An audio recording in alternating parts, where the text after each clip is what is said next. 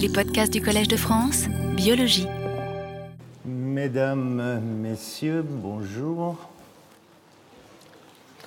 On va donc continuer notre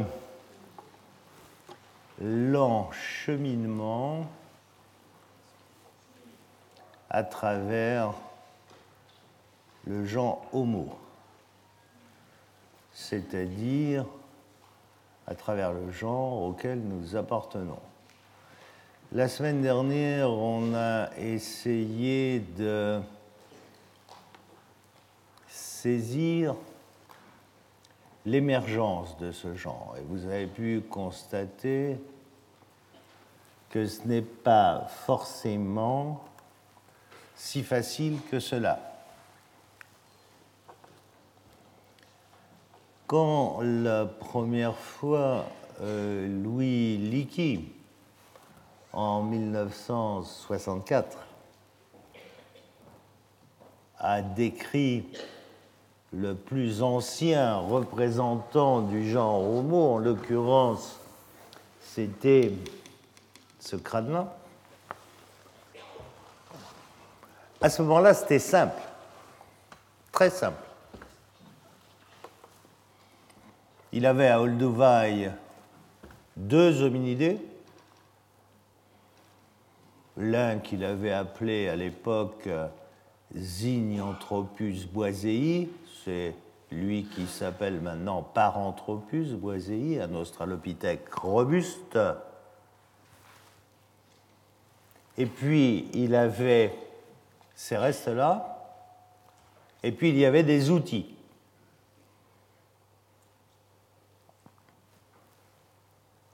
Alors l'idée était toute simple, le paranthrope robuste ne pouvait pas être l'artisan des outils. Et pour être l'artisan des outils, il fallait appartenir au genre Homo. C'est ainsi qu'est né l'homme habile, Homo habilis. Mais nous étions en 1964.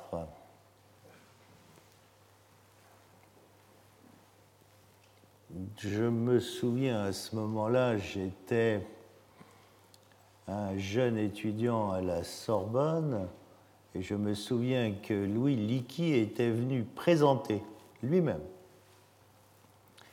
les restes d'Homo habilis dans le grand amphithéâtre du Muséum national d'histoire naturelle de Paris. Alors naturellement, il y avait au premier rang tous nos maîtres,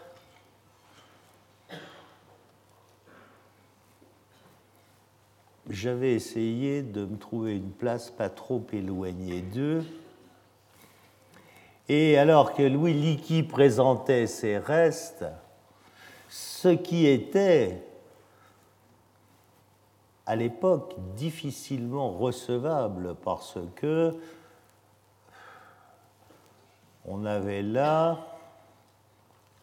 des restes présentés comme appartenant au genre Homo et datés à 1 million et 800 000 ans, ce qui était beaucoup à l'époque, beaucoup. Et je me souviens d'un de ses maîtres,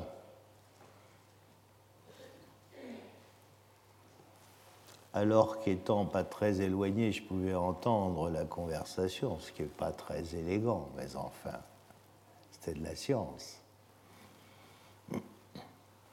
Disant à son voisin, finalement, Louis Leakey, il aurait déjà dû prendre sa retraite. Je ne vous dirai pas le nom de l'auteur de ces paroles, mais vous le connaissez, j'en suis sûr.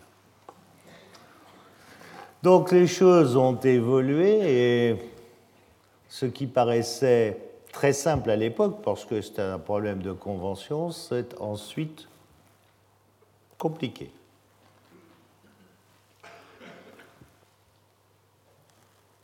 Je vous ai dit que plus récemment, à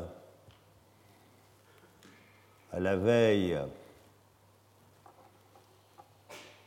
du troisième millénaire, Bernard Wood et son collègue Collin, se sont posé la question de redéfinir le genre homo à la lumière de ce que l'on savait, disons globalement, en l'an 2000.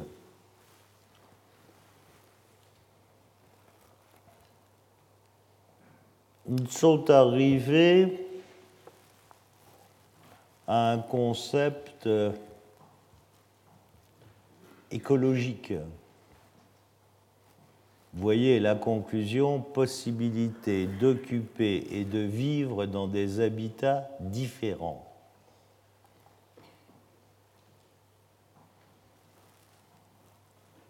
Des dents et des mâchoires plus humaines. Bon.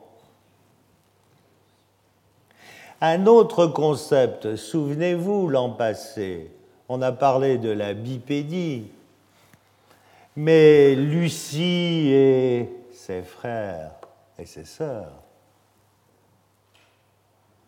étaient certes bipèdes, mais avaient conservé la capacité de grimper aux arbres.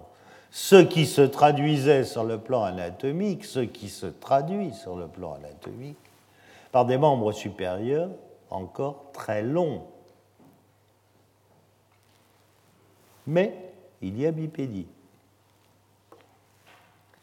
Ce qui veut dire aussi que cette bipédie, quand vous avez des bras très longs, c'est une bipédie occasionnelle, puisque ces bras très longs servent à grimper.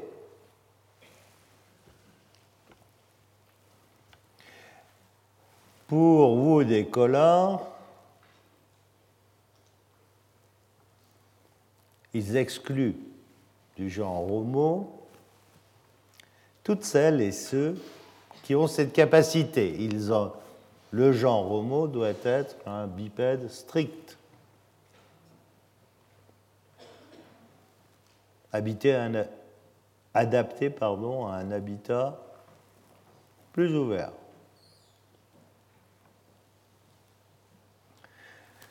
Tout cela fait que, tant sur le plan anatomique que sur le plan comportemental, ces auteurs envisagent une limite inférieure très tranchée, bien distincte. Est-ce que les choses se sont réellement passées ainsi? On connaît, ça voudrait dire qu'entre celui-ci, qui serait sans discussion, mais là tout le monde est d'accord, un homo, c'est un homo erectus sens large, cela serait autre chose. Ça sont les australopithèques. Et ces deux homos-là, Habilis et Rudolphensis, n'appartiendrait plus au genre Homo, mais serait plutôt par là. Ou on le fait commencer là, ou on le fait commencer là. Bon, c'est un débat académique. Je voudrais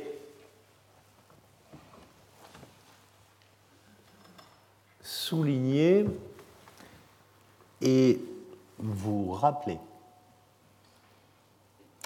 que au niveau évolutif, sur un même organisme, sur un même individu, je parle de manière générale, je ne m'adresse pas là qu'aux hominidés, c'est un phénomène connu dans le vivant. Les diverses parties de l'individu ne sont pas toutes, ne sont pas toutes au même degré évolutif. Certaines parties sont en avance, tandis que d'autres sont évolutivement parlant en retard.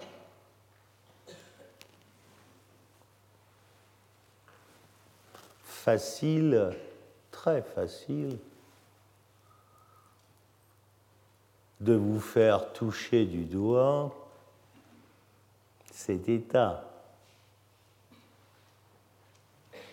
Regardez pour nous. On a 32 dents. Et ces 32 dents, on les a acquises il y a plus de 40 millions d'années. Mais il y a 40 millions d'années, on avait une face qui était beaucoup plus prognate. Regardez, on a un crâne qui n'est plus du tout harmonieux. On a une capsule cérébrale qui est énorme avec une face qui est extrêmement réduite, très réduite.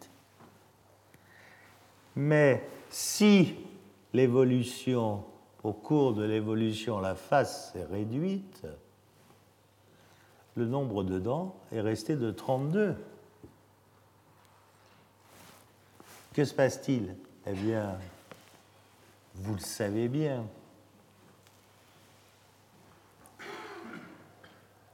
On a formé des générations d'orthodontistes qui, le samedi matin ou le jeudi matin, reçoivent des adolescents en série pour leur enlever les germes des dents de sagesse, c'est-à-dire de la troisième molaire. D'accord? Vous avez là un bel exemple d'évolution en mosaïque. Ce qui veut dire que vous n'avez pas, vous n'avez pas, et les hominidés sont un bel exemple pour cela, vous n'avez pas apparition synchrone en même temps de tous les caractères.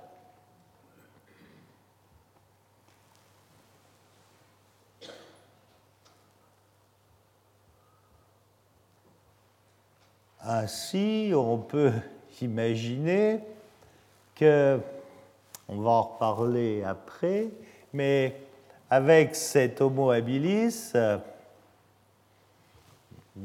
visiblement la taille du cerveau a augmenté par rapport aux australopithèques.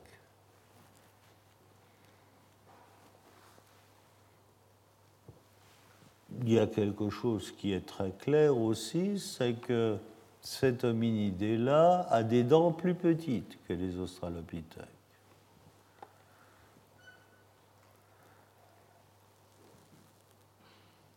Donc il a déjà des caractères qui appartiennent au genre Homo. Il n'a pas tous les caractères des derniers Homo les plus dérivés je voudrais aussi vous faire remarquer autre chose.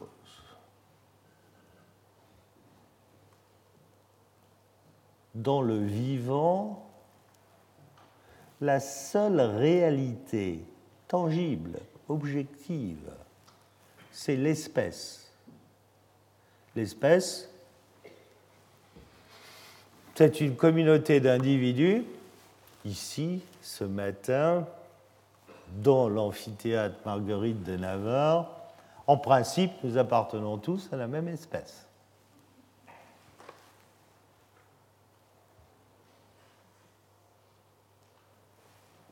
Et le propre d'une espèce, c'est d'être une communauté de reproduction. Le genre est quelque chose de complètement abstrait. C'est une construction faite par les scientifiques. Le genre est un regroupement d'espèces, mais vous ne pouvez pas toucher du doigt un genre. Dans le genre, eh bien, vous avez par exemple celui qui est le plus éloigné de moi là-bas, que certains, on le verra, appellent Homo ergaster, eh bien, il est comme nous, il appartient au genre Homo. Donc, je crois, pour ce qui me concerne, que ce débat autour du genre Homo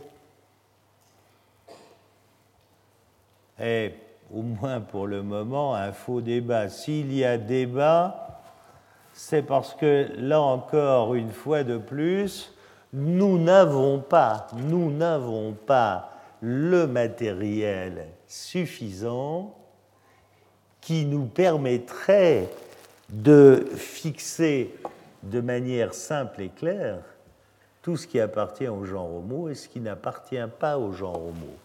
Donc je crois que, bon, attendons et qu'il vaut mieux aller passer des heures sur le terrain que des heures à se torturer pour savoir où nous mettons la coupure du genre homo.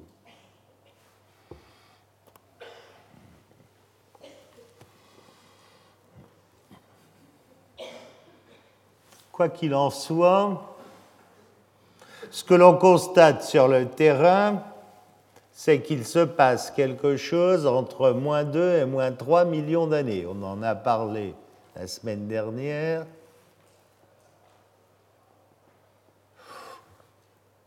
Certaines et certains d'entre vous ont dû en entendre parler ici dans cet amphithéâtre par mon collègue et ami Yves Coppens. C'est ce que Yves Coppens a appelé dans la vallée de l'Homo, en Afrique orientale, mais Homo, O-M-O, l'Homo event, mais cette fois Homo, H-O-M-O. C'est forcément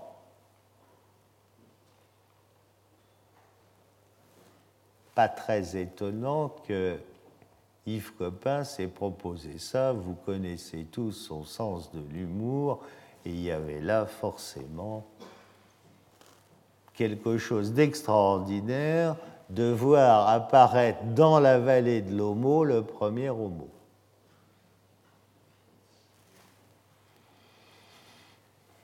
Cet événement de l'Homo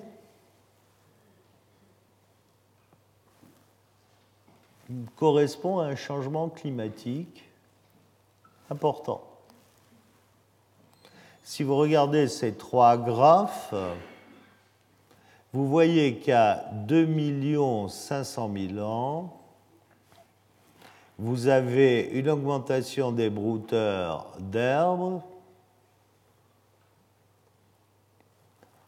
vous avez là une augmentation, diminution vous étiez à un maximum de locomotion arborée et vous diminuez. Vous avez une chute drastique. Et il en est de même au niveau de l'alimentation en fruits. Vous voyez, vous étiez à un pic et hop, ça descend. Bon, cela veut dire que vous avez une altération climatique bien connue à 2 millions et demi d'années qui va dans le sens de paysages mosaïques qui sont globalement plus ouverts, c'est-à-dire globalement plus d'herbes, moins d'arbres.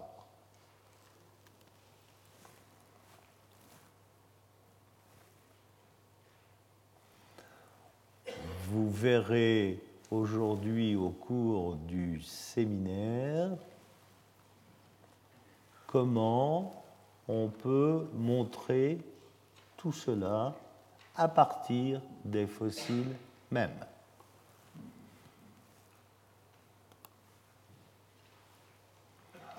C'est sûrement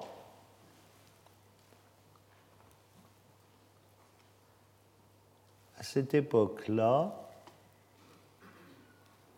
qu'il y a eu au sein des hominidés une dichotomie.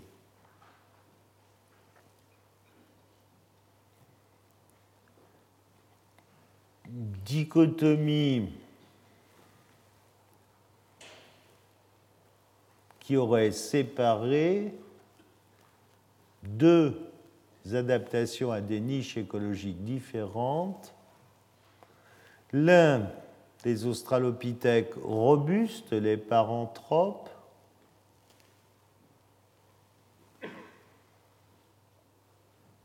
aurait eu une nourriture dure, de pas très bonne qualité. Vous connaissez leurs dents en meule pour écraser. Nourriture dure et peu énergétique, cela veut dire un temps plus long de recherche de la nourriture. Et puis l'autre lignée, l'autre branche,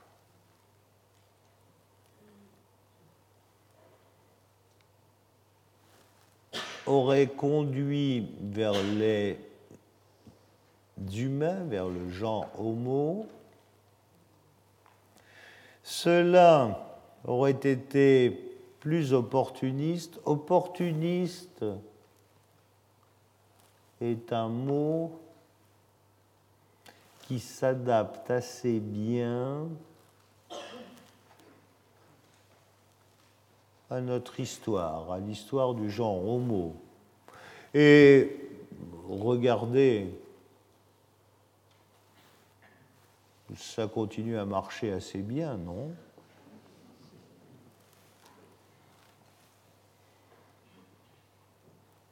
Et ceux-là ont essayé d'avoir une nourriture de meilleure qualité et ils ont rajouté de la viande à leur menu. Alors on a abordé ce problème la dernière fois. Il est évident que quand vous augmentez le cerveau, ça a un coût énergétique fort. Notre cerveau, c'est 25%, 25% coût d'énergie. Donc si vous devez augmenter votre consommation d'énergie, il faut apporter plus d'énergie à l'organisme, mais il y a aussi une autre possibilité, et on entend beaucoup ça à l'heure actuelle, on entend souvent maintenant, on a pris conscience que la principale source d'énergie, c'était l'économie d'énergie. Donc, euh, mais oui, mais vous savez, on ne réinvente rien, on copie beaucoup de choses sur la nature, beaucoup.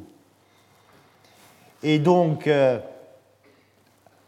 on apporte plus d'énergie et on fait des économies d'énergie. Alors, pour le paléontologue, forcément, ce qui se fossilise le mieux sont les organes les plus durs, c'est-à-dire les dents. Eh bien, pour le paléontologue, cela se traduit, cette dichotomie, par des formes qui ont des dents très fortes, très grandes, notamment les dents jugales, c'est-à-dire prémolaires et molaires. On assiste, on l'a vu l'année dernière, à une réduction de la denture antérieure, réduction des incisives, réduction des canines. Vous avez des hominidés qui, en fait, ont des dents qui sont des meules. À côté de cela, vous pourrez le constater sur ce crâne d'Homo habilis, on a des dents petites, beaucoup plus humaines et qui ressemblent beaucoup plus aux nôtres. Beaucoup plus.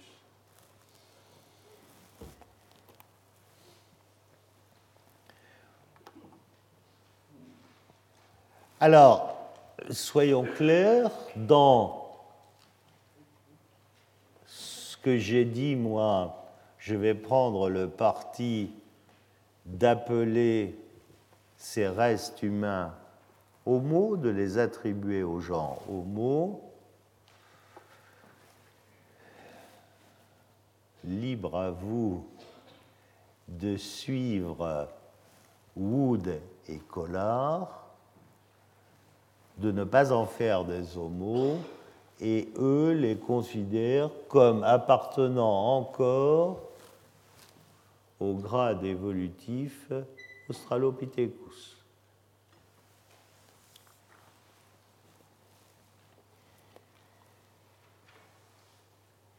Vous avez là, sur cette image, les quatre spécimens les plus connus et les plus célèbres.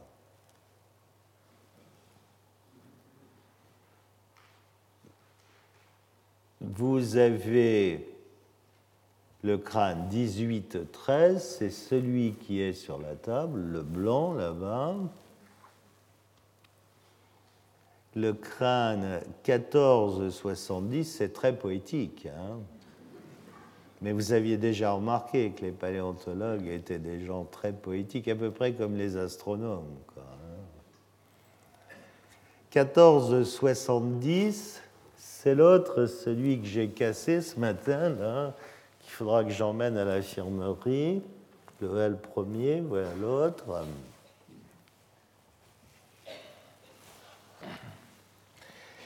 1470 et 1813 ont été trouvés dans le même site à Kobifora, au Kenya. Kobifora est un site qui est toujours exploité et qui sert d'ailleurs d'école de fouilles.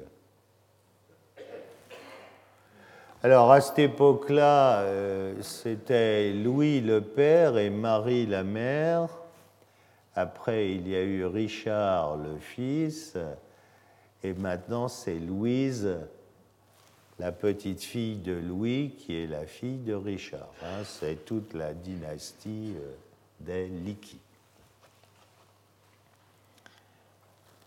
Les deux autres pièces célèbres viennent des gorges d'Olduvai. Olduvai est en Tanzanie. Alors, il y a le crâne OH24. OH, c'est Olduvai hominide, numéro 24. Ah oui, je n'ai pas détaillé les lettres pour les autres. KNM, c'est Kenya National Museum. E-R East Rudolph. Donc OH24 et OH7 proviennent d'Olduvai.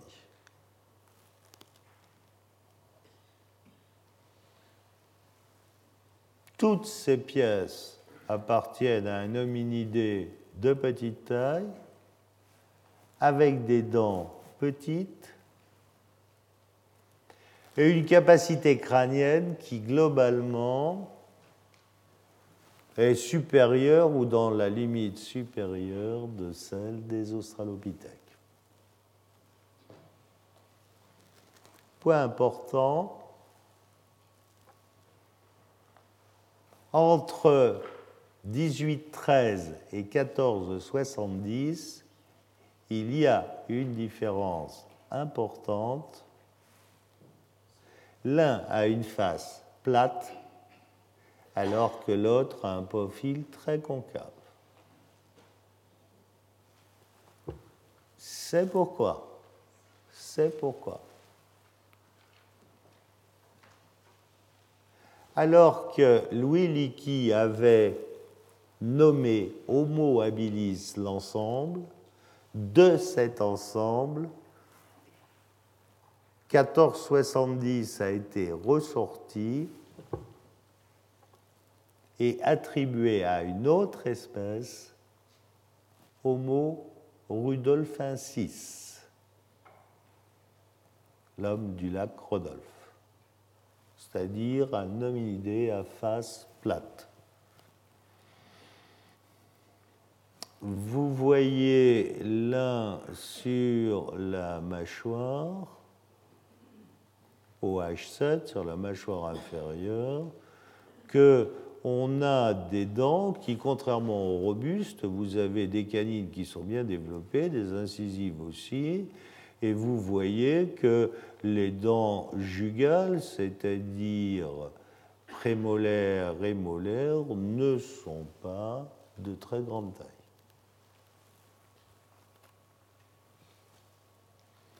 Ça, sur les dépenses d'énergie, on en a déjà parlé. Alors, quelles sont les différences entre cet habilis et ce Rudolfensis On les trouve globalement aux mêmes périodes. Peut-être que habilis serait plus vieux, mais vous voyez, on est dans des périodes de temps dont la limite basse est 2,5 millions et demi d'années et la limite haute 1,5 million et demi d'années à peu près.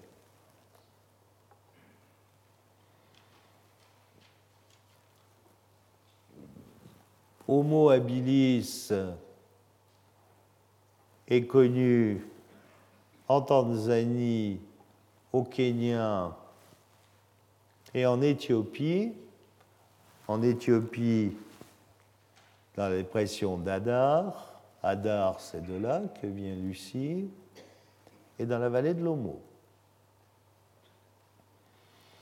Mais, mais, il a été aussi signalé en Afrique du Sud, là on discute encore, et vous savez, quand on discute, c'est simple, c'est toujours parce qu'on n'a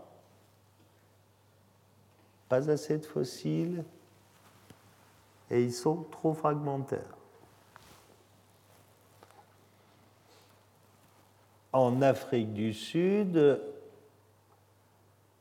il serait connu à Sterkfontein, Schwarzkranz et Drimmelen. Ces trois endroits sont des grottes globalement qui se situent entre Johannesburg et Pretoria. La plus célèbre est Sterkfontein. Sterkfontein, c'est là, et j'en ai déjà parlé ici, c'est là. Qu'à l'heure actuelle, Ron Clark est en train de dégager un squelette absolument complet, absolument complet d'Australopithecus africanus dans la grotte de Sterkfontein.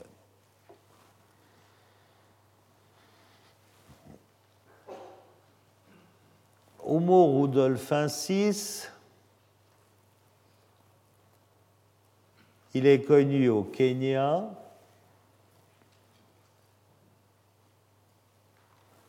Il n'est pas connu en Tanzanie, notamment dans les gorges d'Olduvai.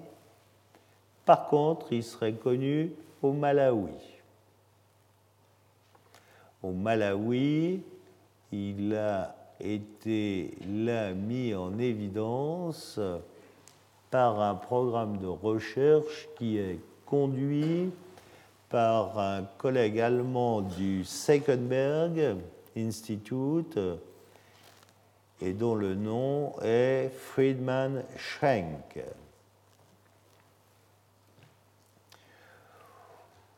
Globalement, vous voyez, vous avez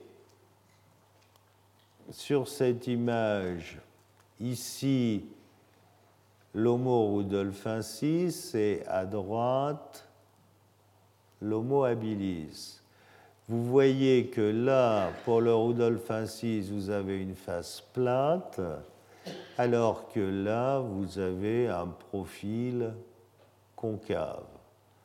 Bon, voyez les différences sur le crâne. Globalement, pour ce que l'on a à l'heure actuelle, mais on n'a pas assez de spécimens pour avoir une idée de la variation, dans ce que l'on a, le Rudolf 6 a une capacité cérébrale plus grande. Mais on n'a pas, on n'a pas le matériel nécessaire pour avoir une idée de la variation. Ah, quelque chose d'important. Holduvai, hominide 62.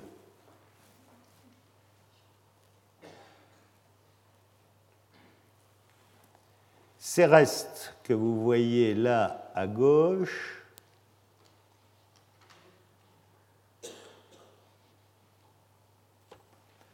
ont été mis au jour à Olduvai par mon collègue et ami, le professeur Tim White. Tim White est professeur à l'Université de Californie à Berkeley. C'est lui qui a mis au jour et décrit avec son équipe Ardipithecus ramidus, hein, dont on a parlé. C'est la même équipe qui a décrit Ardipithecus cadaba, le plus vieux, 5 millions 8.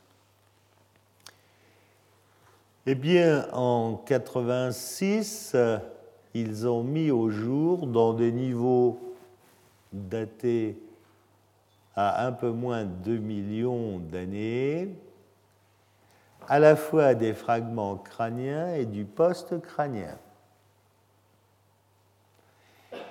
Ils ont mis au jour ce maxillaire qui, par ses dents, peut être rapproché d'Homo habilis. Comme tout ce matériel a été trouvé ensemble, on peut supposer qu'il appartient au même individu, c'est ce qui a été fait pour Lucie. Hein. Et donc on a un poste crânien où vous voyez on a humérus, radius cubitus et un morceau de fémur. Vous voyez tout de suite la question qui va se poser est-ce que ce spécimen-là, il est un bipède, bipède exclusif ou bipède grimpeur avec des bras très longs?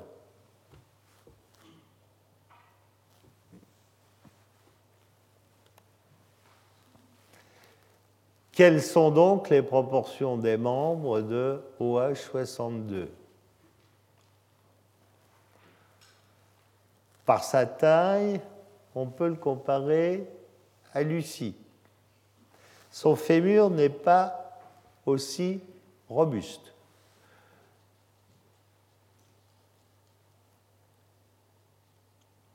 Et on peut penser ce fémur, il est là, ici. On peut penser que ce fémur aurait des proportions plus modernes, serait plus gracile et donc plus long et plus comparable à celui-ci, ce qui ferait une reconstitution plutôt de ce type, avec un membre supérieur plus court et un fémur plus long. Alors que autrement, on a un membre supérieur très long et un fémur plus court. Vous avez là le fémur de Lucie. Vous avez là le fémur OH62. Et vous avez là un autre fémur, Olduvai hominide 34, qui est beaucoup plus long.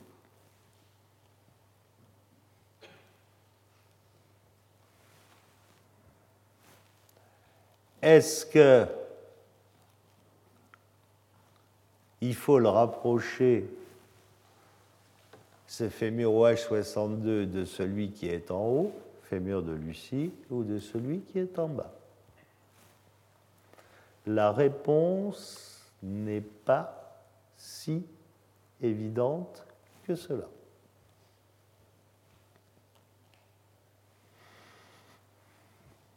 Si vous regardez sur ce diagramme-là, qui est un diagramme tout simple, c'est un diagramme longueur de l'humérus sur circonférence du fémur. La circonférence du fémur étant un paramètre de sa longueur.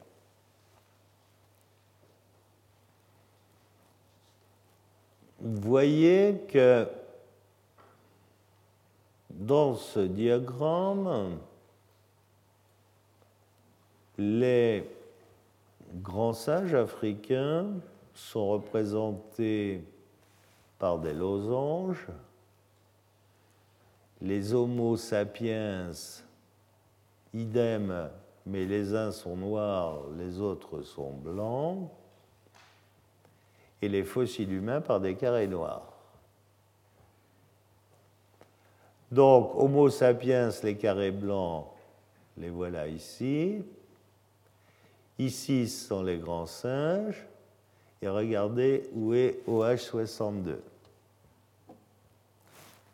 Du côté des grands singes. Bien. on fait un autre diagramme. Cette fois, on prend longueur du fémur sur longueur de l'humérus.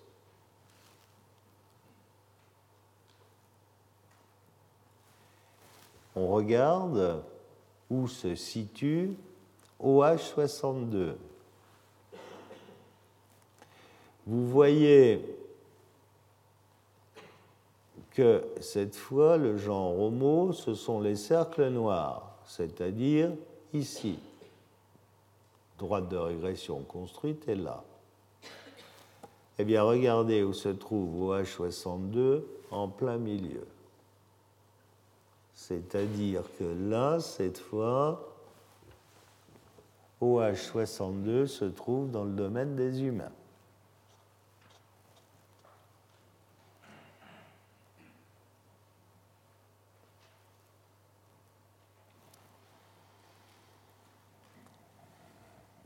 Au passage, au passage, le matériel qui a été décrit à Bourri, qui est Australopithecus gary, qui a été décrit par Tim White et son équipe, c'est ce matériel, vous savez, avec lequel on a des fossiles mammifères dont les os portent des traces de boucherie.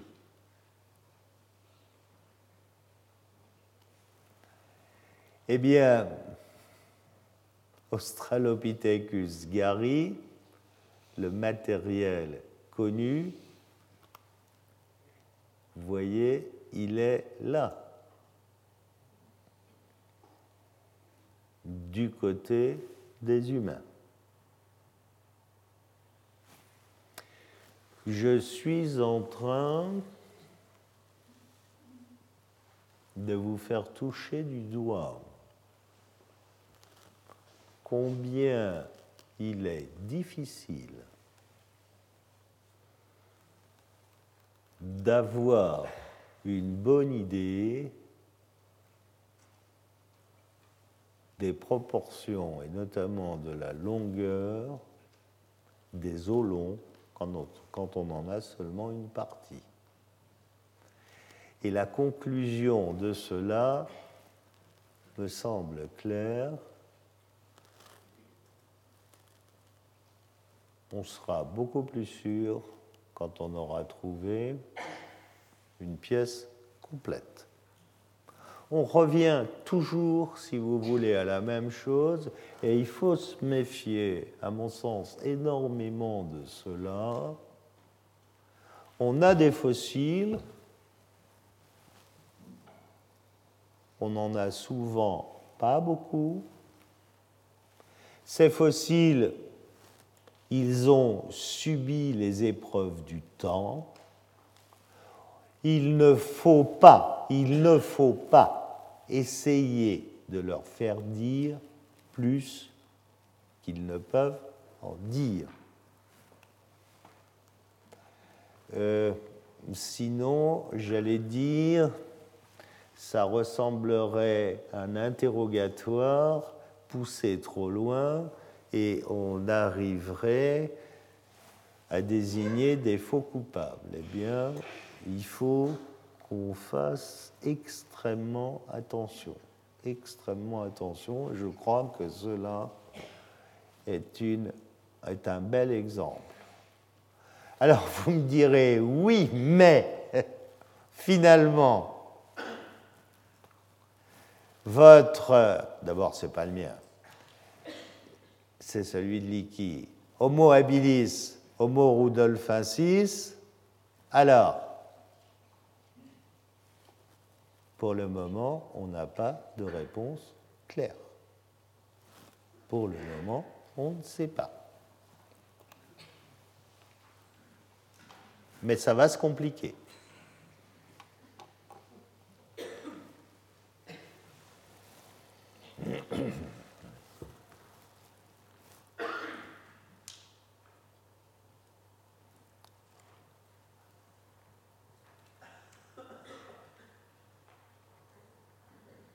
Durant le cours de l'an passé, je vous ai parlé d'un nouveau genre, le kénianthrope, Kenyanthropus platyops, décrit par Mive Liki, la femme de Richard,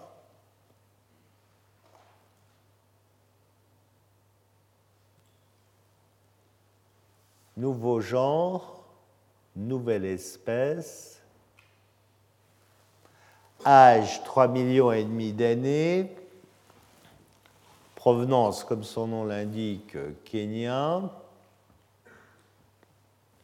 Mais alors, regardez, regardez, c'est une marqueterie d'os.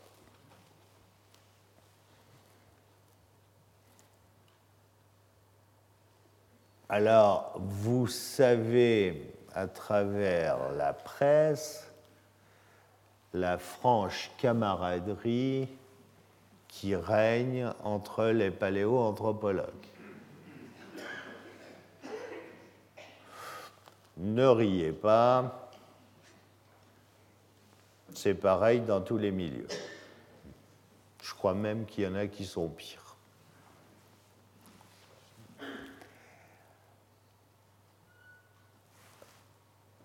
Le professeur Tim White est immédiatement monté au créneau pour dire on ne peut pas se servir de ce crâne pour faire un nouveau genre parce qu'il est IMD. Alors ça, c'est en anglais. IMD EMD, Expanding Matrix Deformation. Ça veut dire quoi? Ça veut dire que si vous regardez le crâne, et j'ai eu l'occasion d'avoir le crâne en main, c'est une véritable marqueterie de tout petits morceaux d'os, tout petits, des morceaux qui peuvent faire un millimètre de large sur deux ou trois millimètres de haut et qui sont séparés par de l'argile. Vous voyez? C'est-à-dire que, à la limite, si on faisait la somme de ce qui est os et la somme de ce qui est argile, je ne sais pas qui gagnerait. Je ne sais pas. Dans de telles conditions, il est difficile, à mon sens aussi,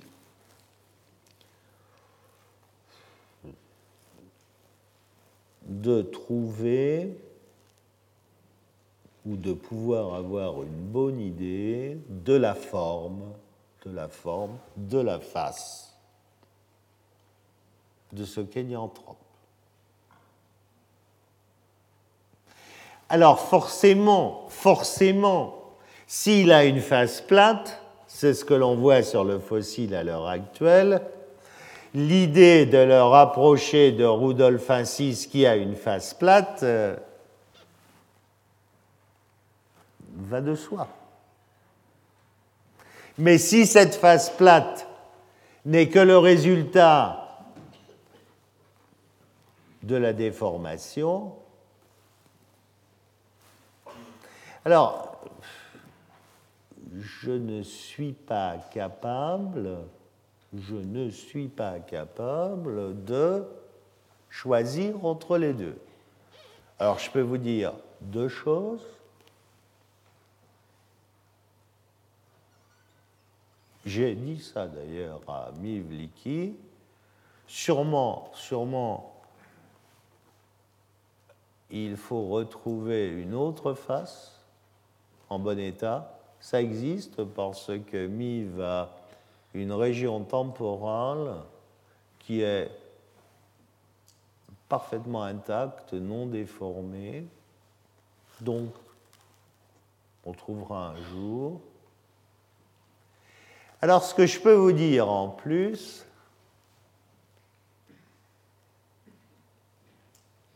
c'est que si je ne sais pas si je ne sais pas si Kenyanthropus platyops est vraiment platyops ou pas,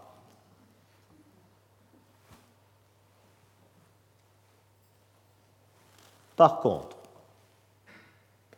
je peux vous dire qu'à 3 millions et demi d'années, en Afrique, mais cette fois, 2500 km plus à l'ouest, c'est-à-dire en Afrique centrale, au Tchad, j'ai décrit avec mon équipe un australopithèque qu'on a appelé d'un nom très compliqué, mais je trouve ça très beau quand on traduit. Cet australopithèque a été trouvé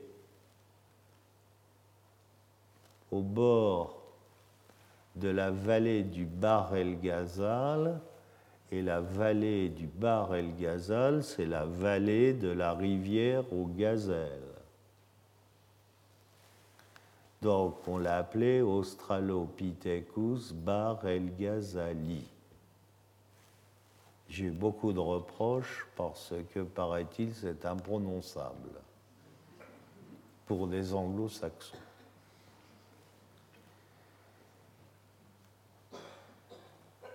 En plus, on l'a appelé Abel en hommage à la mémoire d'un collègue disparu en mission, et donc c'est très beau, Abel, l'homme de la rivière au gazelle, c'est joli. Eh bien,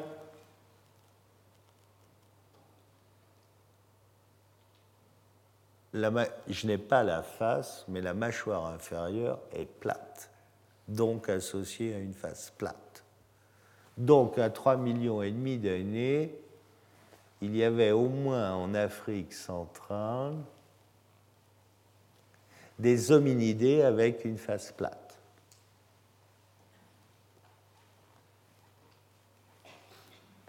Ce serait un long débat que je ne veux pas faire là, mais je veux quand même vous le dire pour que vous ne repartiez pas avec des idées fausses. Quand je parle de ces hominidés à face plate, qui existent peut-être, enfin j'en connais au moins un au Tchad, je ne suis pas du tout certain, contrairement à la majorité de mes collègues, mais ce n'est pas grave, je ne suis pas du tout certain qu'il s'agisse d'un caractère dérivé d'avoir une face plate. Oui, je vois que ça vous inquiète, ça. On en reparlera ultérieurement mais je ne suis pas certain de ça. C'est peut-être bien un caractère ancestral. Euh, vous voyez au passage que sur l'autre, sur l'Homo habilis, vous avez au contraire un profil très concave qui ressemble beaucoup plus au profil concave. Euh, le crâne qui est là, c'est le crâne de Mrs. Place, un Australopithecus africanus, c'est celui-là. Vous voyez que le profil est très concave. Et voilà l'Homo habilis. Euh, si vous voulez bien, je ne vais pas toucher à l'autre qui tient en équilibre pour le moment, mais il est beaucoup plus plat.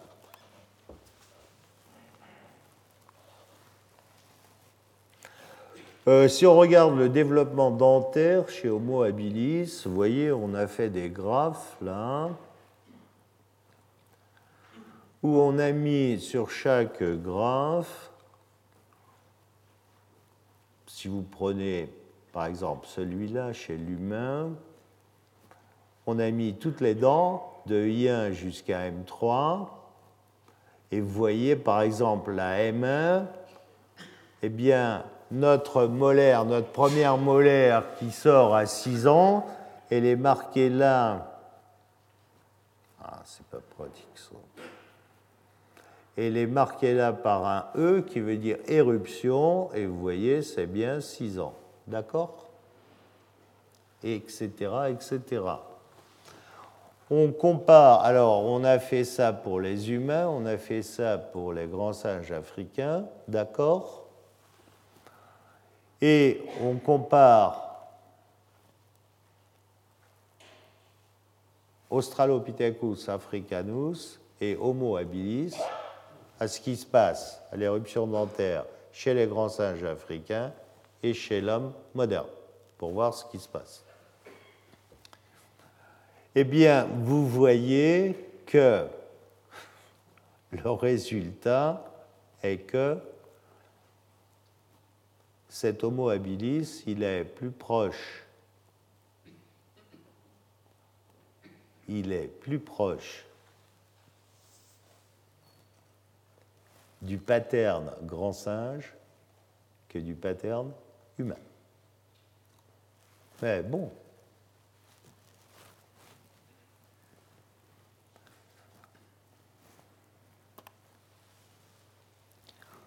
Alors maintenant, si on regarde vers le haut avec les suivants, c'est-à-dire avec celui qui est là-bas, le plus éloigné de moi, Forcément, la première chose, c'est qu'il y a un contraste dans le squelette post-crânien. Mais là-dessus, tout le monde est d'accord. Quand on est rendu à Homo ergaster, Homo erectus, euh, bon, on a des, là vraiment des espèces qui appartiennent aux gens Homo. Ce sont des bipèdes stricts. Alors, bien sûr, les Homo erectus, les Homo erectus ont un crâne avec une capacité crânienne supérieure. Ce que vous pouvez voir entre ces deux schémas. Je vous rappelle au passage, je l'ai déjà dit, mais je vous le rappelle à nouveau, le poste crânien de celui-là qui est cassé de Rudolf Assis n'est pas connu, n'est pas connu. Alors, si on regarde les outils maintenant, bien, les outils, c'est quelque chose d'absolument extraordinaire. Vous avez deux évolutions qui semblent comme parallèles, avec l'histoire des humains fossiles et l'histoire des outils. Et, comme par hasard, eh bien, les plus anciens outils, on les trouve autour de 2 millions et demi d'années.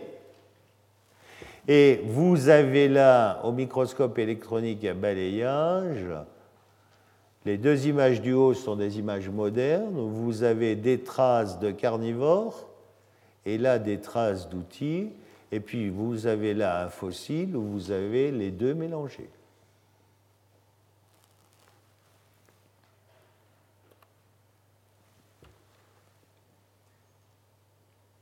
L'outillage à 2 millions et demi d'années,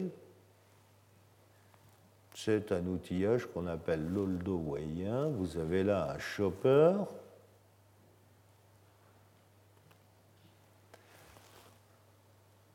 Vous avez aussi de l'industrie sur éclat. Et voilà ce qu'on peut faire. Avec un chopper, vous pouvez récupérer là le cerveau dans cette antilope, là vous pouvez récupérer la moelle de cet os long, et là avec un éclat, vous pouvez découper la peau, le cuir d'un herbivore. La main, ça c'est important. Les diverses prises de la main c'est-à-dire l'habileté manuelle. Très différente pour nous de celle des grands singes. Regardez ces grands singes qui ont des doigts courbes, longs. Regardez, nous, l'extrémité distale notre phalange, notamment la phalange du pouce, qui est tout à fait en pelle. Regardez ces grands singes avec un pouce très court, des doigts très longs, mais un pouce très court, ce qui n'est pas notre cas. Nous avons une main très très dérivée.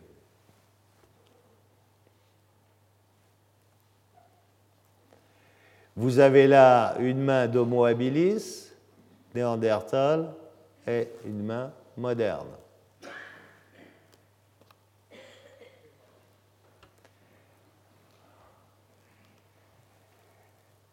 Sont en vert, c'est le schéma de Wood.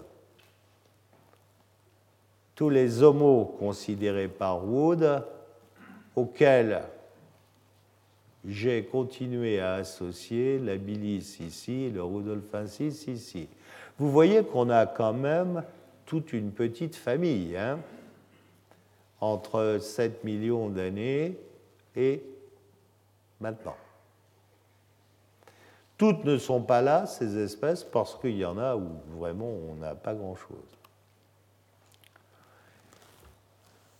Toutes ces incertitudes font qu'on a un certain nombre de propositions de rapports de parenté, y compris,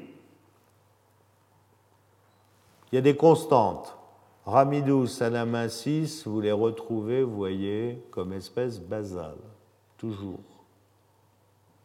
On n'a pas mis les autres qui sont avant, mais ils seraient sur la même ligne là. Alors ici, dans l'hypothèse 1, est repris l'idée de certains collègues qui pensent que dans Lucie et ses frères, il y a deux espèces, dans la pharensis, il y a deux espèces, c'est ce qui est repris dans l'hypothèse 1, à gauche, là. Ici, vous voyez que on a séparé les robustes, qui du même coup là ne sont plus un genre unique. Ici, par contre, on les a gardés ensemble, avec l'Africanus qui est à la base des humains. Et ici, on a gardé la dichotomie avec Ethiopicus qui sera la base de tout. Il y en a bien d'autres hypothèses. Ceci confirme ce que je vous disais avant, c'est que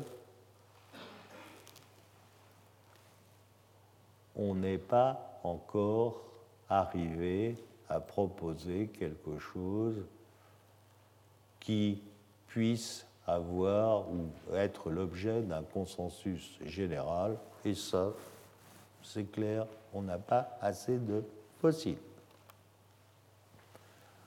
Alors, la, réanalyse de Collard eh bien, arrive à créer des incertitudes voyez, Abilis et Rudolphensis sont ce qu'on appelle des polytomies. Au lieu d'avoir simplement une dichotomie, on en a plusieurs qu'on ne sait pas séparer parce qu'on manque de caractères. Donc il rapproche Abilis et Rudolphensis des robustus et il fait là une polytomie. Bon, il manque des caractères. Et puis là, il met tous les autres mots ici on manque d'informations phylogénétiques. Je vous remercie. Retrouvez tous les podcasts du Collège de France sur www.collège-de-france.fr.